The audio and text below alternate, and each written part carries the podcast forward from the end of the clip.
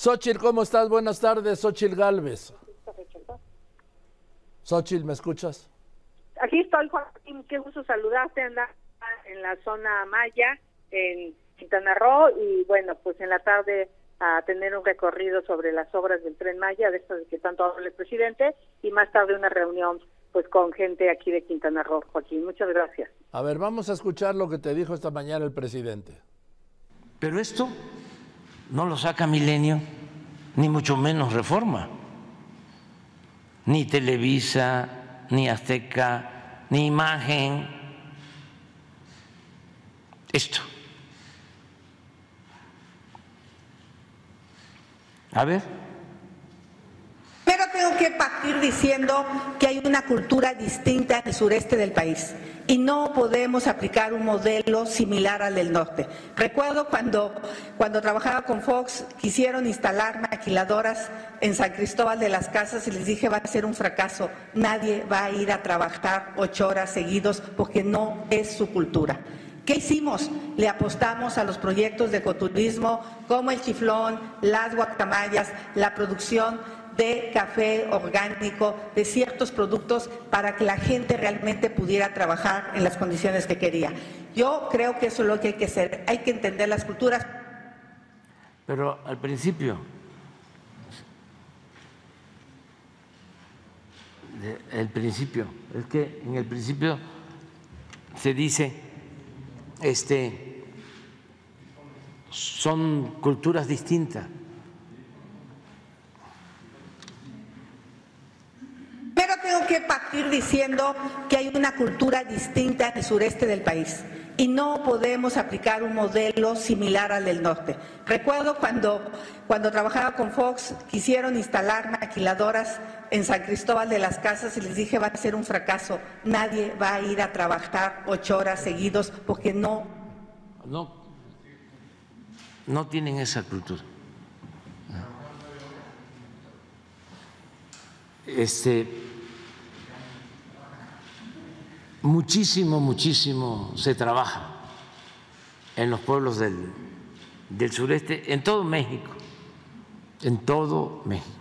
La gente es muy trabajadora. Xochitl, ¿qué le contestas? Pues mira, Joaquín, que trata de sacar de contexto algo que, que tuve razón, fue un fracaso la instalación de estas maquiladoras en San Cristóbal de las Casas. ¿Qué, qué, qué es lo que pasaba? Que no entender que las mujeres indígenas no están acostumbradas a ir a una maquiladora 8, 10, 12, 14 horas, a hacer suéteres en masa, cuando ellas lo que tienen es un telar de cintura, cuando ellas trabajan de acuerdo a sus horarios, trabajan en un lugar abierto, desarrollan unas prendas preciosas que por cierto cada vez se venden más y a mejores precios. Y yo les advertí a estos funcionarios que me decían, es que con eso vamos a sacar de la pobreza Chiapas.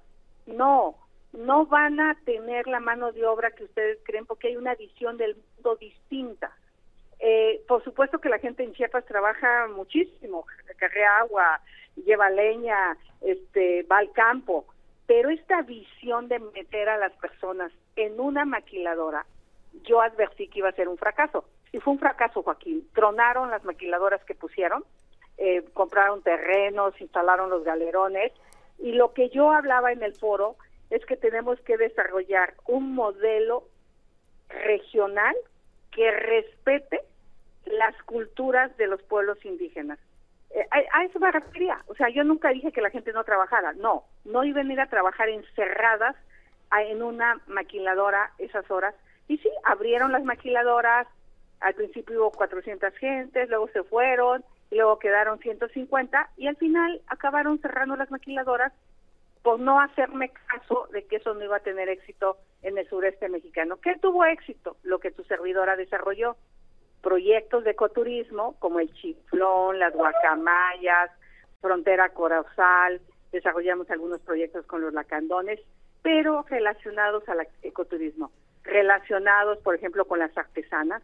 Apoyamos a muchísimas artesanas a desarrollar proyectos eh, relacionados con prendas, con cojines, con muchísimas cosas que hoy se venden por todos lados.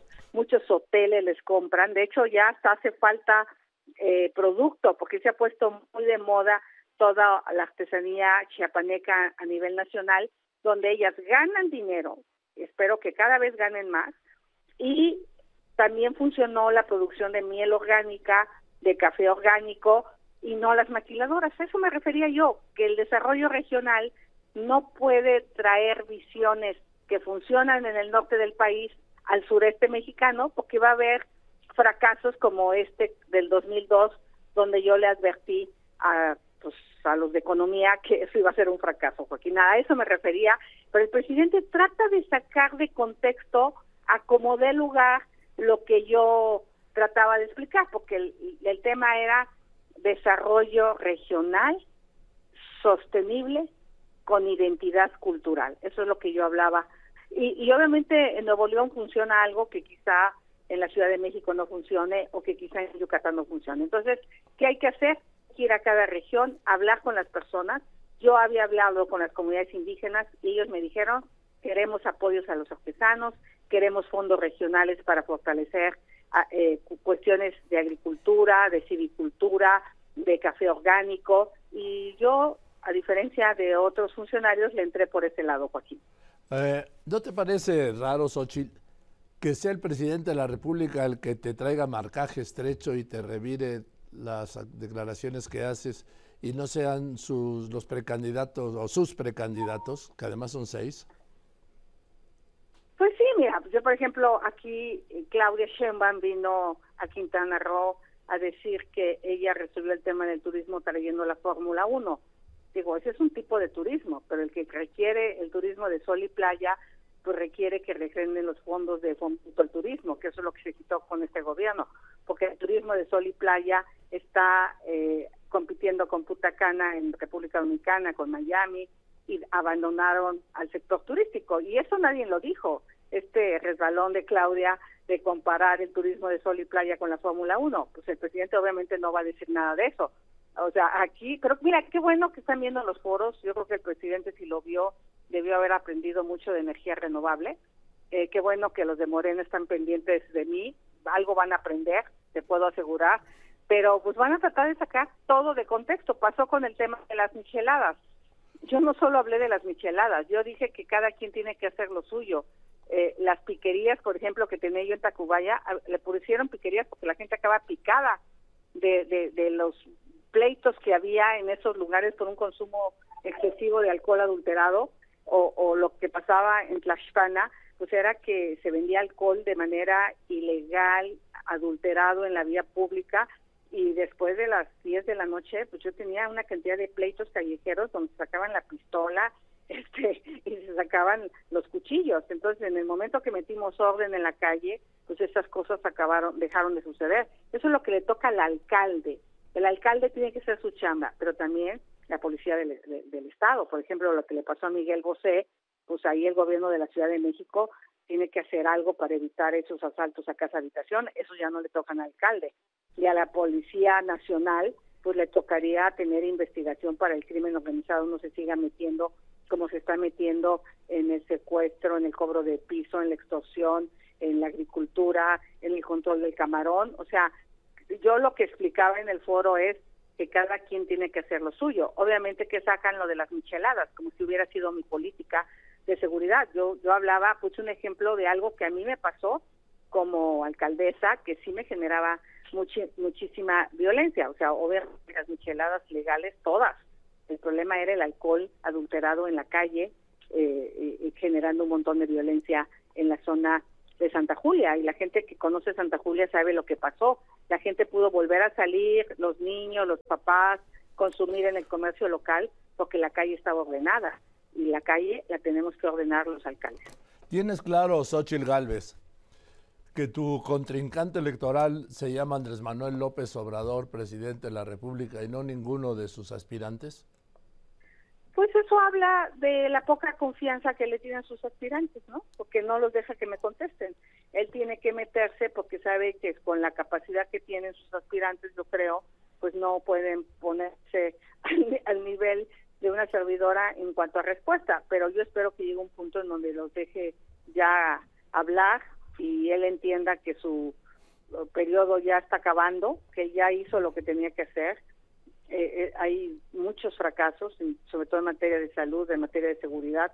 ¿Qué te cuento? Después de lo que pasó con los jóvenes eh, de Lagos de Moreno, Jalisco, más allá de que no haya escuchado, Joaquín, dos horas no le bastó un minuto para mandarle un pésame a los papás. En dos horas no alguien no le dijo que habían secuestrado y desaparecido a cinco jóvenes. O sea, deja de lo que no escuchó, de que no tenga la sensibilidad. ¿Por qué no va Lagos de Moreno a abrazar a los padres eh, si realmente es empático como él dice? ¿Por qué no les va a dar la cara? ¿Por qué no va Lagos de Moreno a hacerles una propuesta de mejorar la estrategia de seguridad pública? Porque ahora resulta que hay más de 500 desaparecidos. ¿Tú, tú irías de ser presidenta? ¿Hubiera sido? Yo hubiera ido. Digo, ese caso a mí me parece que rebasó cualquier límite. La manera en que asesinaron a esos jóvenes no lo había visto yo antes, Juan. Que uno de los jóvenes degollara a su compañero, a mí me parece brutal. Rompió todo, todo. Es un antes y un después de lo que está pasando en materia de seguridad en el país. Uh, estoy hablando con Xochitl Galvez, obviamente. Xochitl, esta mañana Ciro, Ciro Gómez Leiva, dijo que tenía suficiente información para adelantar que Santiago Krill declinaría a tu favor, pues para ir el bloque del PAN, porque, bueno, ahorita te hablo de lo del PRI, ¿sí? ¿Tú qué opinas? Mira, es una versión que corre muy fuerte. Eh, es algo que Santiago y yo habíamos platicado antes. Yo le, cuando inicié en esto le dije, mira, Santiago, si yo no crezco y tú eres el que crece, crece, ten la certeza que yo te voy a apoyar, ¿no? Abiertamente se lo dije. Lo mismo me dijo Santiago, vayamos los dos, veamos qué pasa y llegado el momento platicamos. Eh, eh, si lo hace Santiago, va a ser un acto de valentía, de generosidad y estará por encima de cualquier proyecto personal y yo se lo voy a reconocer. Eh, hasta el momento no, no ha pasado y, yo esperaré a que pues él decida si lo va a hacer o no lo va a hacer o si vamos juntos hasta el final de los foros, pues también bienvenido. O sea, esa es una decisión totalmente personal. Yo, yo no que hacer ningún tipo de presión Justamente ahorita yo estoy haciendo mis notas para el foro de salud, de educación, eh, del próximo, de, mañana, En, León. Mañana en León, y bueno, cada vez mm, me da más coraje de lo que pasó con la pandemia. O sea, perdimos años de esperanza de vida por un mal manejo de la pandemia. Cuatro años. Este, cuatro años. O sea, entonces imagínate nada más, eh, eso no había pasado en muchas décadas. Ok, una cosa es la pandemia, pero aquí se les pasó de verdad eh, de lanza el no haberle dado a los médicos la protección necesaria y somos el país donde más personal médico de, y de salud falleció en el mundo. O sea, eso eso es terrible, Joaquín. Un abrazo solidario a todas las familias de los médicos fallecidos, porque este gobierno capaz de proporcionarles un cubrebocas, equipo médico que les protegiera. Había un riesgo, pero ese riesgo se amplió al no tener los insumos necesarios de salud. Xochitl, eh, te decía, la operación de Alejandro Moreno, este impresentable presidente del PRI, es empujar a Beatriz Paredes para que ella sea la candidata, que con todo afecto a Beatriz Paredes no es una candidata tan fuerte como tú. Mira, Joaquín, yo estoy convencida que yo le tengo un gran cariño y respeto a Beatriz, te lo digo también, sinceramente. Yo también, pero estoy hablando de la, de la maniobra de Moreno. Estabas diciendo, incluso te abundo en esto. En el hace dos debates, Xochitl, eh, perdón, Beatriz te dijo, le dijo a Santiago, oye, no vayas a declinar a favor, no vayas a declinar a favor de Xochitl, ¿sí? Pues de parte de quién, ¿no? Este, bueno, esa va a ser una decisión muy personal, Santiago. ¿Yo qué te diría?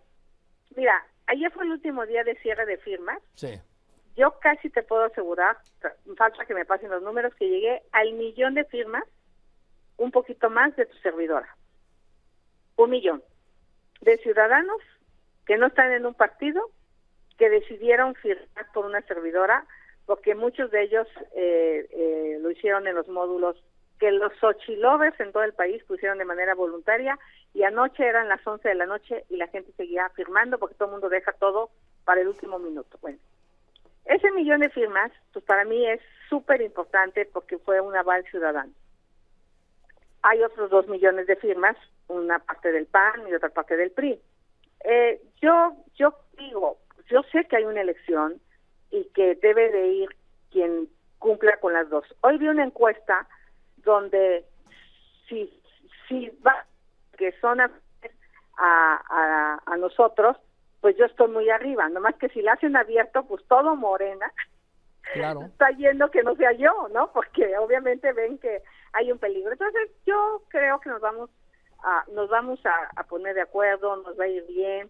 Yo confío en que todo mundo quiere ganar y que debe de ir quien garantice el triunfo. Yo lo que les he dicho es que les garantizo la victoria, que eh, sí siento que mi presencia ha recuperado el ánimo, la esperanza. Hoy estuve aquí en un evento que nos faltó salón, o sea, pudieron entrar 500 personas, pero había aquí mil personas que pudieran entrar al salón, no hubo manera. Está subiendo, el ánimo sigue, el ánimo sigue creciendo. Entonces, vamos al foro de mañana, vamos a cerrar los foros, y yo estoy segura que se va a mantener la unidad y que Alito eh, quiere ganar. Yo, yo y, y, San, y, y, Marco Cortés quiere ganar y Zambrano quiere ganar y eso nos va a llevar a construir un, un, un, buen proyecto. Yo, yo, yo sí confío en este proceso, Joaquín. Bien, nada más por último, Xochitl. ¿Le seguirás contestando todas las alusiones que te haga el presidente López Obrador? Pues algunas, como la de desarrollo regional, creo que sirve para que la gente entienda lo que es el desarrollo regional con identidad. Eh, eh, porque, mira, yo ahorita de repente veo como que van a poner parques industriales eh, a, lo largo del transísmico. Mi temor es eh, qué tipo de empresas, hay capital humano. O sea, mi temor es que a veces los políticos no entienden que, eh, ¿por qué no se fue Tesla para el sureste? O sea, ya ves que el presidente quería que se fuera para el sureste porque hay agua. Pues no se va Tesla porque falta logística, porque falta capital humano, porque faltan eh, gas, ¿no? Entonces tendríamos que empezar por llevar gas al sureste mexicano. Y una vez que llevemos gas, tendríamos que ver qué tipo de desarrollo económico buscamos que a los jóvenes de origen indígena, por ejemplo, pues les permita primero tener las habilidades técnicas, porque hoy vas a ver cuántos jóvenes no van a lograr entrar a la universidad, porque ¿quiénes entran a la universidad? Pues los que están más preparados, los que vienen de escuelas privadas, los que eh, han tenido una mejor educación. Entonces, eh, no necesariamente le estamos dando oportunidad a los que menos tienen. Entonces, yo ahí he planteado toda una política de enderezar el piso. Entonces, si tú pones fábricas o industria 4.0, y no tienes el capital humano, pues no van a ir para allá. Entonces creo que eso hay que estudiarlo con mucho detalle. Los que le entienden a estos temas, eh, tenemos que trabajar con ellos para ver cómo detonamos el sureste, pero respetando la cultura de los pueblos indígenas. Eso es lo que yo quisiera dejar claro. Bien. Gracias, Ochil. Seguiremos hablando. Te mando un saludo. Gracias. Es Ochil Galvez.